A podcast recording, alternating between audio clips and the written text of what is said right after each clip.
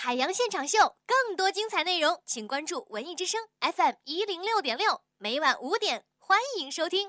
下面进入海洋的快乐生活，朋友们，父老乡亲们，今天是农历的正月十五，是我们中国的传统节日元宵节。汉族传统的元宵节始于两千多年前的秦朝，汉文帝那个时候下令将正月十五定为元宵节。司马迁创建太初历的时候，就已经将元宵节确定为重大节日。正月是农历的元月，古人称夜为宵，而十五日又是一年当中第一个月圆之夜，所以称正月十五为元宵节，又称小正月、元夕或者是灯节，是春节之后的第一个重要的节日。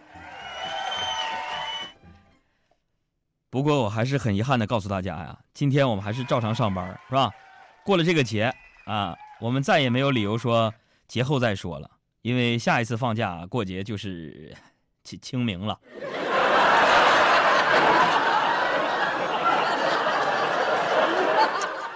啊，今天呢也有不少人在网上讨论说喜欢吃什么馅儿的，我只有一个问题，这元宵节也吃饺子吗？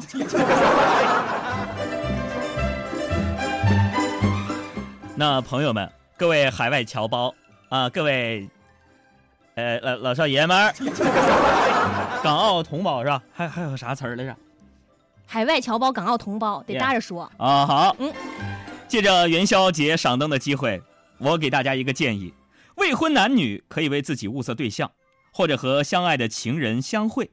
你看，《大明宫词》中太平公主与驸马这个薛少，薛绍。不就是在元宵节邂逅的吗？啊，与自己喜欢的人携手观灯，相依相偎赏月，也许能邂逅一段众里寻他千百度，蓦然回首，那人却在灯火阑珊处的感情，也说不定啊，朋友们。不是杨哥，我没有对象，没对象也没有关系啊。今晚还有春晚的姐妹篇的元宵晚会，会让你一饱眼福。昨天晚上，央视春晚官博呀放出了节目单，并透露错失往年的。春晚登台机会的部分优秀节目，经过调整后，将在元宵节晚会上亮相。比如说，潘长江取代了吴亦凡演唱《同桌的你》，陈伟霆被沙溢替换唱《那些花儿》，沈腾战胜了鹿晗演唱《一生有你》，周伟 PK 掉宁泽涛演唱《光阴的故事》。我只想说一句话：说好的春晚遗珠齐聚亮相呢？说好的四小鲜肉呢？这眼瞅着四小鲜肉。怎么都被换成了四老腊肉了呢？都是这个节奏啊！